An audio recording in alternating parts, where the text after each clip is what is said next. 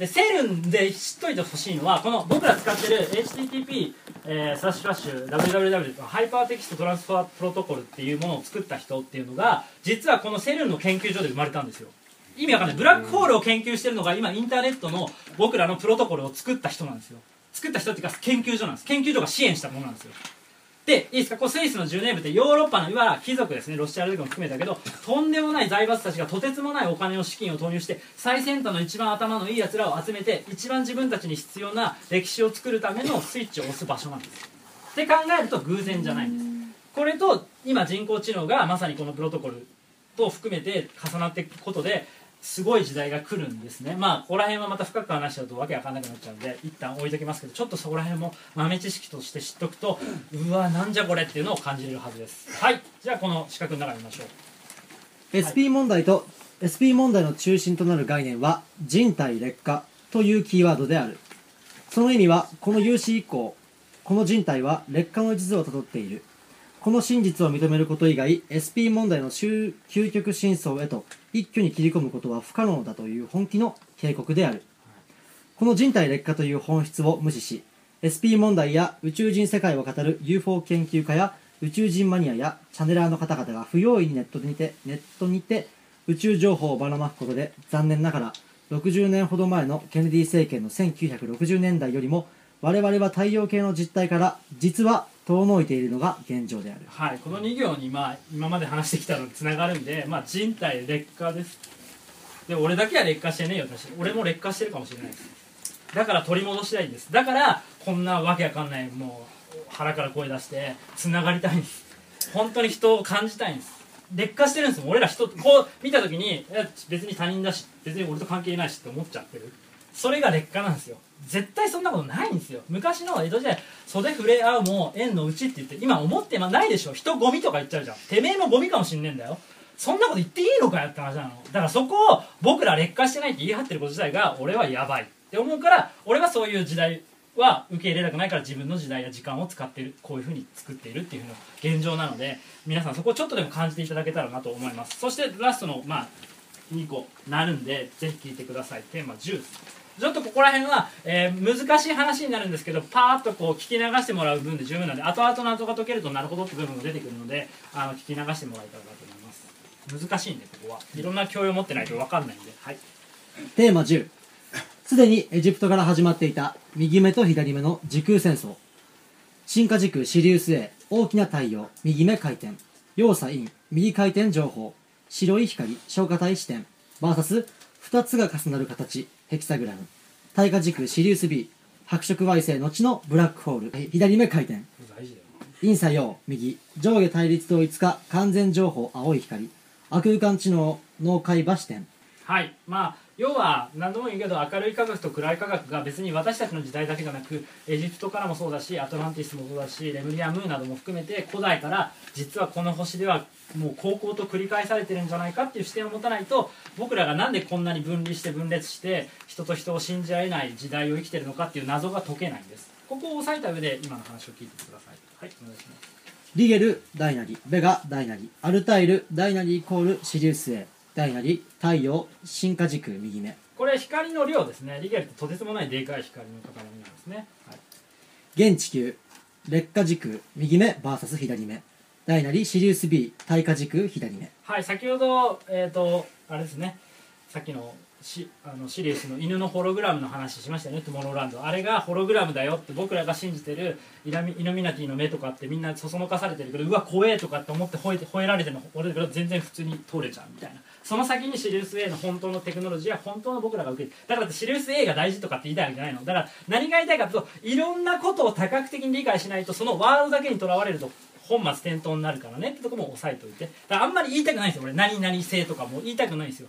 これってこうじゃないですかとか言われるから質問されたくないです。それのためにそれぞれの教養語のレベルが一致してないと話にならないのでそこもご了承の上聞いてください。はいお願いします。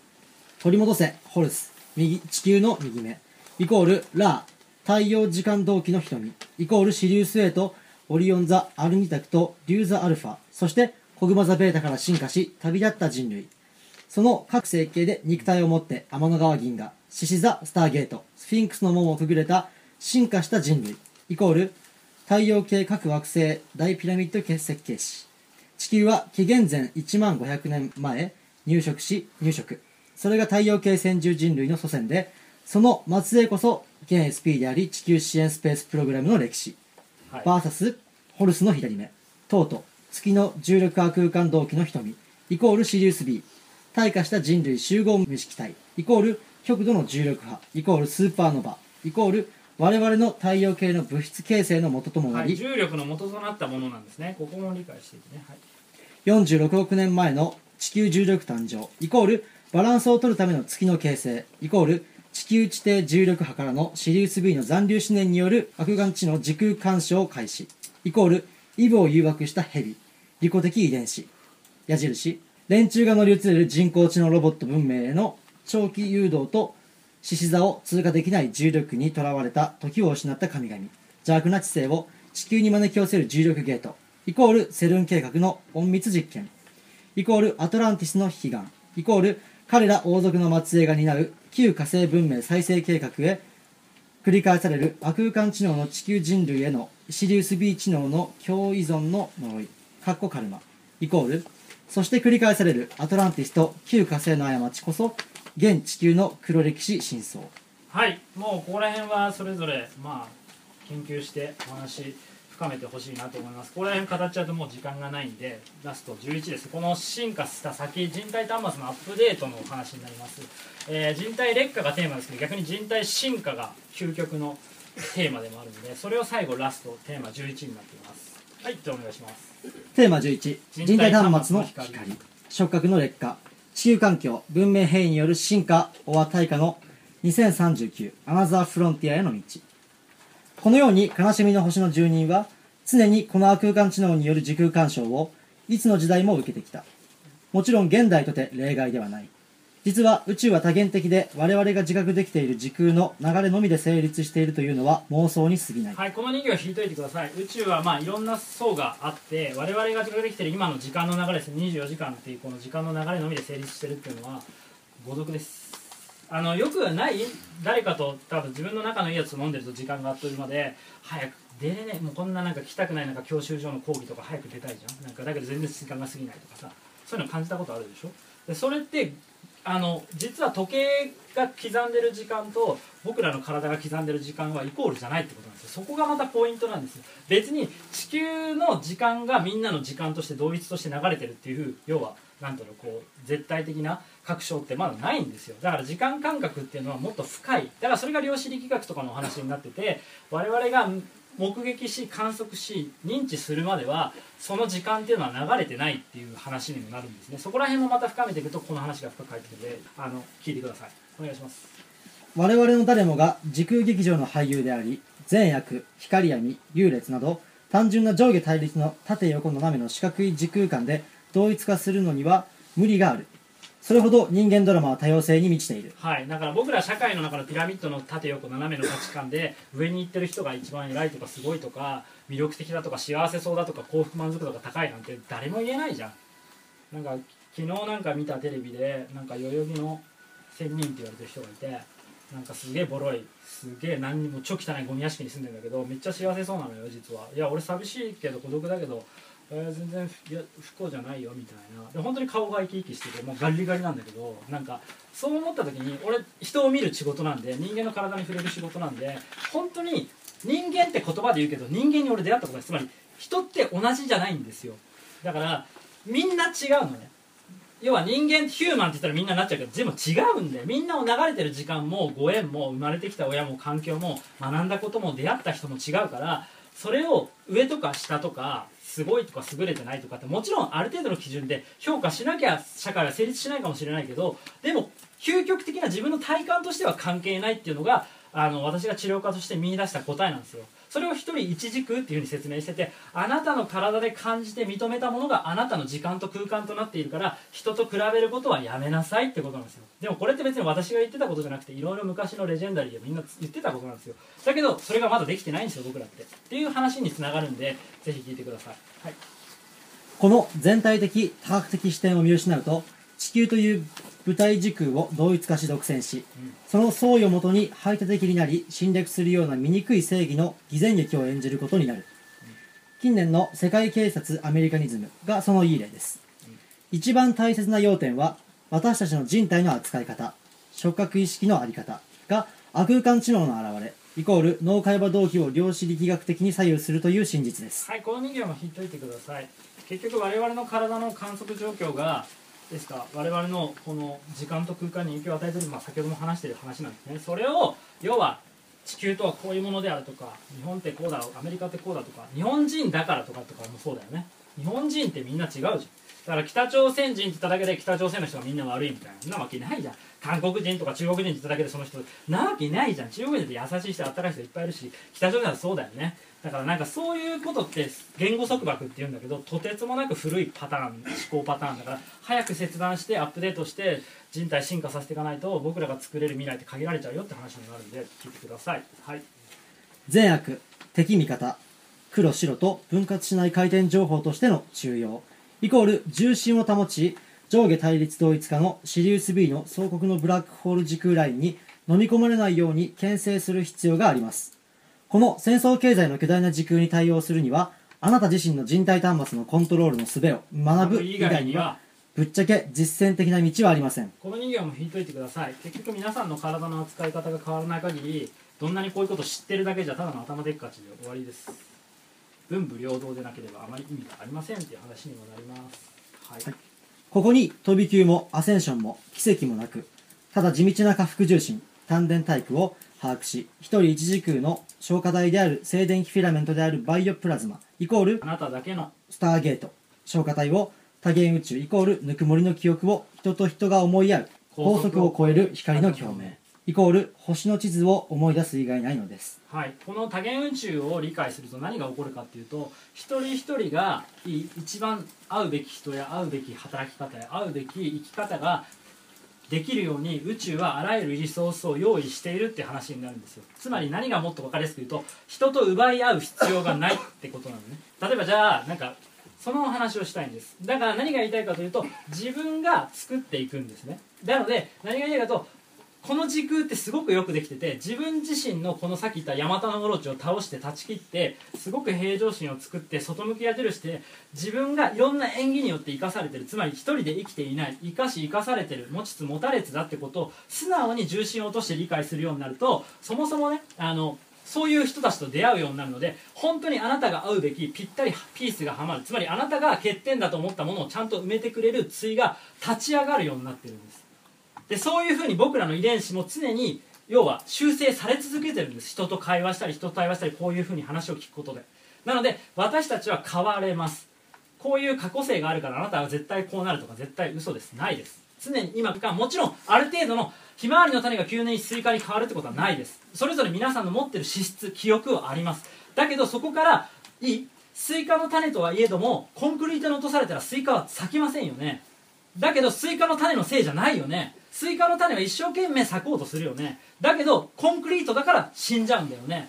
そういうふうに考えてみてください。今の環境では咲かない人たちはいっぱいいるはずです。だけどその人がいい土を見つけていい水に出会っていい光を当てられたら出てくるはずですよ。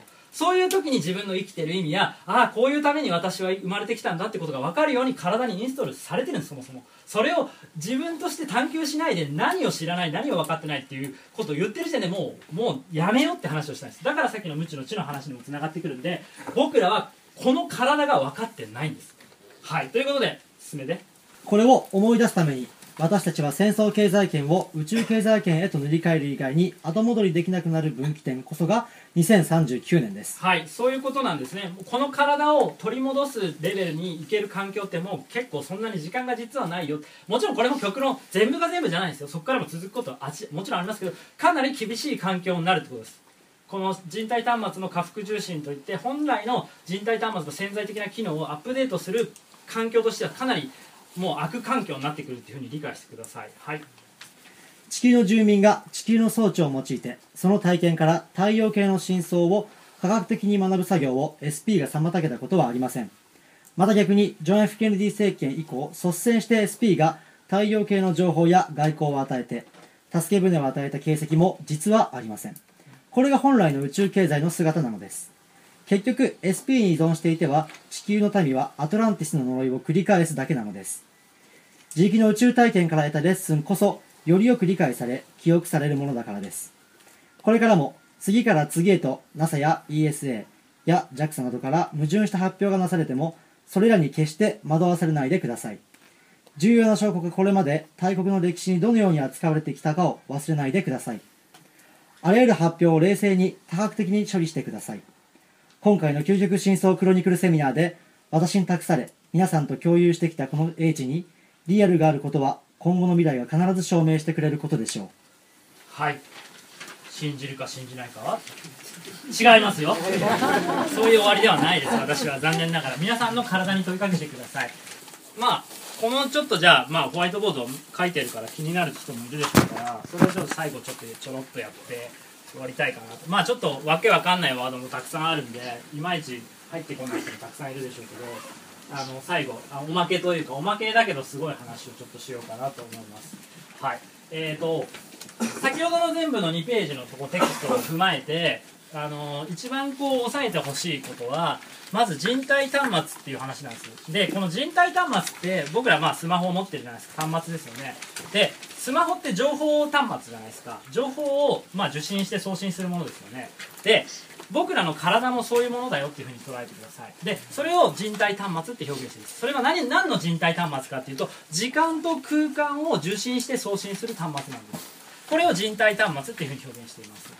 でこの人体端末というものの要はこの情報処理ですね。スマホの情報処理してるわけですよ。でその情報処理には2パターンあるんだって。もちろんあの細かく分ければもっとあるかもしれないけど大まかに分けると2種類あってそれが記憶と記録の算出の仕方になるって話なんです。それはデータとぬくもりっていうふうに変えられるんですよ。例えばですよ、うんと、お花の例にとってみてください。例えばペッパーくんにバラを僕の愛する人に渡しに行ってって言ってバラを持つじゃないですか。でペッパーくんが渡しますよね。でその渡したバラの要はバラに込められた思いはペッパーくんはよくわからない。つまりプログラムされてこれは大事なものだからっていうのだけであってその花が例えば途中で据え替えられて本人が買ったものじゃないものに変えられても渡された人とか、まあ、ペッパーくんは分かんないかもしれない。でもアップデートが始まるとそれが分かるんですよ。あこれなんか違うあったかみ感じないこの花からって言ったらその人の思いが乗ってないからなんですよ。っていう要素であって記憶というものはここで言うと回転してるって意味があってそのまあキラキラするってことはあるじゃないですか。キラキラしてるものって何でもお水でもそうだし美味しい食べ物でもそうだし人の目でもそうなんですけどまあ赤ちゃんとかでもそうなの子供でもそうなんだけどキラキラしてるものって回転が速いんですよね。で回転が速いものっていうのは浮かぶんです。で英語ではライトって言います。軽いですよね。軽いものは浮かびますよね。で軽いもの。で沈むものは重いんですよ。で回転数が落ちると重力は要は重くなるんですね。例えばこの人といるとなんか重くなるなって沈んでるからですよね。お前沈んでんだなって言うじゃん。お前落ち込むって言葉あるじゃん。まさに落ち込んでるんだよね。自分の今量子で今こう僕らがこう粒子をこう捉えてるするじゃないですかそれを自分で落ち込ませてるわけですよ。なんでこんな暑い中こんなくだらない話ずっと聞かなきゃいけないんだろう。早く帰りたいなっつってずっと 落としちゃうわけでもは逆にいやーこれはこんなわけわかんないところに閉じ込められたけどいや聞くに値するかもしんねえぞみたいなのを思ってあげる人もいる。それぞれもうその瞬間時空が分かるってことです。でそれを俺が制御する必要はないわけ。あなたの中の時空だからそれぞれどうぞって話。それでごご縁がある人は結びつくしない人は別のものに結びつくからそれでそれでいいでしょっていう話なんですね。なのでここで書いてある記憶と記録の算出の仕方っていうのはまさに2つに分かれててそれが実は経済にも影響しているってお話になっていてあの戦争経済っていうのをここでは教えてるんですけど、まあ、世の中が結局、えーと、戦争経済に結局この記録っていうものが扱われてるんです。僕らの膨大なこの端末で扱っている情報っていうのはデータとしていっぱい入れられてマーケティングに使われて僕らがどういう例えば、えーと、Amazon がいいじゃないですか？今本を選ぶとこんな本もありますありますってその人の傾向とか一緒にして多角的に解析して上げてくるでしょ？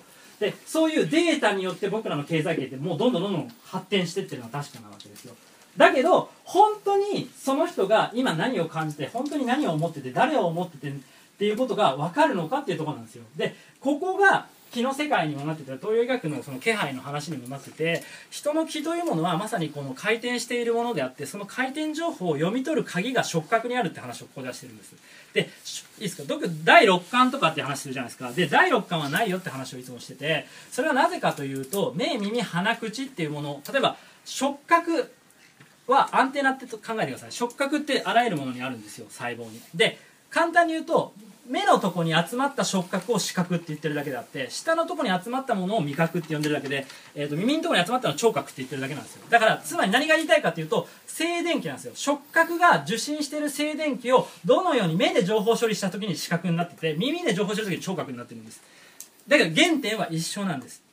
でそれを一番如実に表したのがある種脳死だったりするんです。あ記事あげたらね。だから何が言いたいかというと我々の生きるという意味はこの触覚的な静電気であるんじゃないかっていうことがポイントなんです。それをあやふやな魂とか higher self とかっていう言葉で表現するととても混乱を生み出す元です。いいですか？そこを一応人体端末理論という部分で教えてるんです。はい。でそれを実はさっき言った戦争経済を作ってる人間たちは若干知ってるからこそそこを教えたくない人たちがずっと歴史を作ってきたって考えると用意周到にできてるんだっていう話が流れとしてはあったりもするんですね。でそれをまあ脱出するために一番ポイントになるものが何かっていうと記憶を作るってことなんですね。で記憶を作る方法っていうのが実はこの身体要件 OS って書かれてる部分なんですけどまあここで言葉で言うのはまあ簡単なんですけど実践するのはとても難しい話です。自分2番感っていう話なんです。あのよく無我の境地とかって言いますけど無我にはなれないです人は。なぜならここに僕らがいるからです。体があるからです。体がいいですか？自分の体の対と相手の対を正しく下腹重心に落とした時に回るものっていうのがぬくもりなんです。例えば人が本当に休まると肩の力が抜けるんですね。あ肩の力ね。肩肘張るってでしょ？で肩肘張った状態でハグすると痛いんですよ。肩の力抜けてやるとすごい気持ちいいんです。だから要は子供に好かれる人って肩の力抜いて子供に触れられるのね。で子供育ったことない人とか子供にあんま接する機会ない人形やってやっちゃうからうわーって子供も怖がるみたいなのもあるわけ。だから何が言いたいかというと今言ったその触覚そのものを要は育てていかないと僕らの人体端末っていうのはアップデートしませんっていうすごい地味なことを教えてるんです実は。なのでそれの鍵が実は自分2番間ぬくもりって言ってこの放射性機能を持つ静電気メモリつまり外向きの矢印で自分と相手の体の重心を見ることなんです。ここがまたポイントなんで。でそういう話をしていくと実はそれが宇宙ともつながってるんだよっていう流れを説明してる図なんですね。で逆に逆だとどうなるのかって話なんですね。先の大和のオロチにハックされちゃうとどうなるのって話をここの逆のバージョンなんですね。触覚が退化すると何が起こるかっていうと自分一番感なんです。つまり内向き矢印ともここでは言って内部内省とも言います。例えばえっ、ー、と今隣の人いますか？いる？いる？いるよね。でもいない人がいるんです。でこれをサイコパスって言います。いないんですよ。自分の頭で俺の話聞きたくてそこだけしか見てない人がいて隣とか後ろに人がいるのに人がいるって家帰った時に思い出せなかった。その人がどんな顔してた？りどんな人かって全く興味がなかったりするわけ。でそれって怖いんです。簡単に言うと世界の重心は自分だと思ってるんです。今この瞬間も大気は変わってるし地球は回ってるし例えば昨日茨城で地震があって困ってる人もいるかもしれないしいろんな要素はあるね。で自分だけじゃないんですよ回ってるのは。みんな回ってるってことを感じれるのが外向き矢印ってぬくもりなんですよ。だけど俺しか回ってねえしってどんどん思っちゃうこと。人ゴミじゃん。どうせみんな無関心でしょ。どうせ俺の人生だからとか言っちゃう状態がもう劣化してるんだけどやばいよ。それは無関心無知偽善個人戦って言ってるんだけど自分一人で人生を生きてるって思っちゃう状態なの。それにハックされるとさっきのヤマタノオロチの8つのまあその煩悩のシンボルにどんどん体が巻き取られていってこのトーラスっていうものが内向きになって体の静電気がどんどん入っていくと細胞の回転数が落ちるんで体が弱まるんです。そして私はそういうふうに体を見てきてるんでエビデンスがあるんです。で共通している人は陰気なんです。体の病気は治んないの。みんな外の誰も関心ない。でこれが経済におります生活保護に来る人はみんな他人に関心がないです。そして病病気がちの人も一緒。全く自分の病気の話しかしないわけ。本当にあなたの人生誰か思ってくれてる人いるんじゃないのとか本当にあなた誰も心配じゃないのとかないんです。自分の体しかないわけ。それを無明と言います。お釈迦様は明かりがない状態と言います。あなたの体が転倒してません。どうしますかってお話なんです。これは実践的に私は治療家として見てきた話なんです。っていうのをまあ知ってもらうともっともっと今の今日の話が深まっていくよっていう話になるんで細かい話するとちょっともうわけわかんない話になっちゃうんで今日はこれぐらいにしたいと思います。はい、はい、という感じではい、最後お渡ししたいと思います。最後。はい、どうぞ締めてもらって。後で最後挨拶ありがとうございました。はい